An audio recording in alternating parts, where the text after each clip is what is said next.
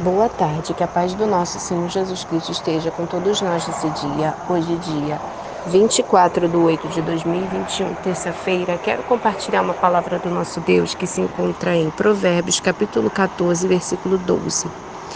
Esse versículo de Provérbio vem falar para nós assim: Há caminho que ao homem parece direito, mas ao cabo dá em caminhos de morte.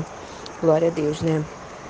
Aqui em Provérbios de Salomão vem falar para nós e nos orientar que há caminhos que há caminhos que para o homem parece direito. Muitas vezes achamos que estamos indo pelo caminho certo, o caminho correto, mas há mas a cabo dá em caminhos de morte, caminhos a qual não iremos chegar a lugar nenhum e verdadeiramente morte, morte física e, na maioria das vezes, morte espiritual. Por quê?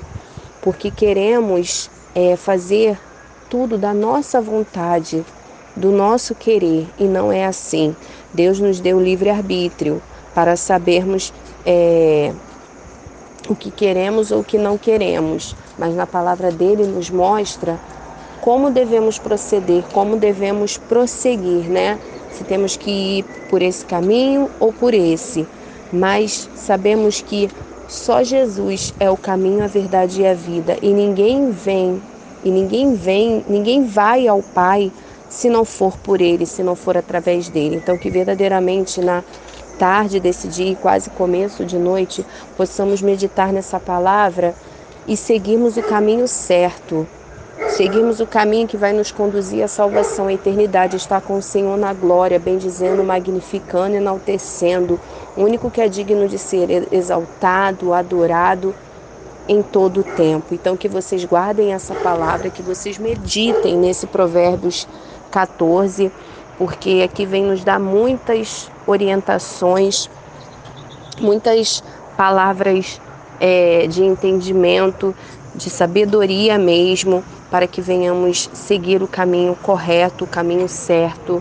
Então, que vocês venham guardar essa palavra, sabendo que há caminho que ao homem parece direito. Às vezes achamos que estamos indo pelo caminho certo, mas não estamos.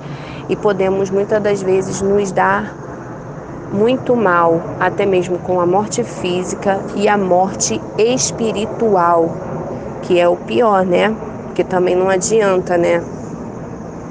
Você morrer sem a sua salvação, sem saber para onde você vai, né? Porque temos que proclamar o Evangelho, temos que ter o Senhor em nossas vidas como único e suficiente Salvador, pois estaremos com Ele na eternidade.